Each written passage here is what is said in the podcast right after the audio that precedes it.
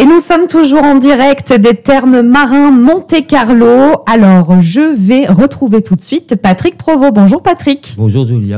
Alors, vous êtes fasciathérapeute. C'est d'ailleurs la fasciathérapie, l'une des spécialités des termes marins depuis plus de 20 ans. Alors, il y a des personnes peut-être qui ne connaissent pas la fasciathérapie. Ces deux mots, fascia et thérapie. Que sont les fascias, Patrick? Vous avez très bien expliqué, Julia. Fascia et thérapie, ça veut dire donc traitement des fascias, thérapie des fascias. Donc notre travail consiste à libérer, débloquer tout ce qui est bloqué au niveau des fascias.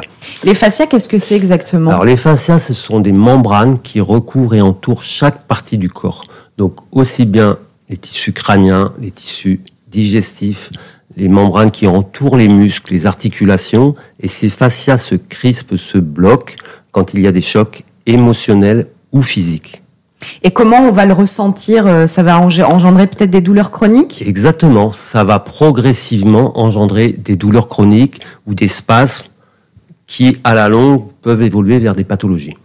Alors justement, euh, quels sont les bienfaits de la fasciathérapie? Vous allez pouvoir agir à la fois sur le côté un peu physique, fonctionnel et en même temps émotionnel aussi Tout à fait, puisque les causes de blocage des fascias sont à la fois les émotions et les traumatismes physiques.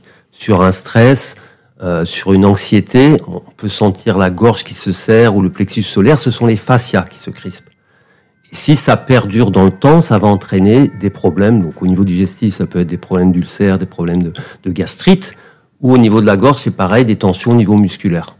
Donc c'est pour ça que la fasciathérapie est quand même, euh, on peut le dire, holistique. Oui, oui, c'est-à-dire qu'on va toucher à la fois, on va travailler à la fois sur des problèmes physiques, des migraines, des problèmes de dos, des problèmes digestifs et des problèmes émotionnels. Et ça reste une thérapie hyper douce. C'est une thérapie manuelle douce. Ça fait partie des thérapies manuelles douces qui est liée à l'ostéopathie au départ, mais c'est la branche douce de l'ostéopathie. Alors dans 15 minutes, Patrick Provon, on va poursuivre notre échange autour de la fasciathérapie pour faire découvrir aux auditeurs notamment eh bien comment se déroule une séance précisément. On l'a compris, c'est doux, mais vous allez nous donner euh, plus de détails. On regardait hein, tout à l'heure ensemble euh, ce qu'étaient les fascias, le fait que la fasciathérapie est une prise en charge holistique qui peut agir à la fois sur les douleurs chroniques mais aussi euh, émotionnelles. Et surtout, vous précisiez que c'est une thérapie douce. Alors comment se déroule une séance? Alors c'est une thérapie manuelle douce, cela fait partie donc des thérapies manuelles douces. Une séance dure 45 minutes après un examen clinique, un bilan clinique, un échange avec la personne pour savoir pourquoi elle vient, quels sont ses problèmes, quelles sont ses douleurs. Je vais allonger la personne sur la table, sur le dos, je vais poser mes mains au niveau des trapèzes, du cou, de la nuque, et je vais commencer à ressentir les zones de tension, les zones de blocage que la personne a dans le corps pour pouvoir progressivement les libérer tout en douceur à partir de micro-mouvements. Alors tout en douceur, est-ce que ça veut dire, Patrick, que euh, c'est accessible vraiment à tout le monde, dès euh, par exemple les nourrissons? Tout à fait, Julia. C'est-à-dire que c'est adapté aux nourrissons dès la naissance. Quelques jours après la naissance, on voit des nourrissons. Et comme c'est très très doux, on aura un effet pour les nourrissons sur les problèmes de sommeil, sur les problèmes digestifs, sur tout type de problèmes. Et également, c'est adapté à toute personne même jusque des personnes qui ont de l'arthrose, qui sont très âgées, vont être soulagées en une séance. Alors, on va pas guérir, mais on va soulager des douleurs chroniques. Et du coup, euh, ça peut peut-être euh, être vraiment une bonne idée euh, de se tourner vers la fasciathérapie si on souffre de douleurs chroniques qui sont tout le temps répétitives. Ça peut être les trapèzes, la nuque, etc. En complément de la médecine conventionnelle. C'est exact. C'est-à-dire qu'on est un complément.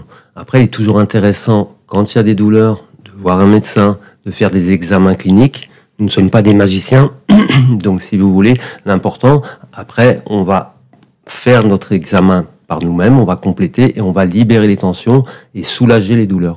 Est-ce que ça peut être assez euh, rapide, cette libération de tension Vous parliez peut-être parfois d'une seule séance? Alors, ça dépend de chaque personne et de chaque problème. Certaines fois, en quelques séances, une ou quelques séances, on va soulager totalement les douleurs. Des fois, ce sera plus long.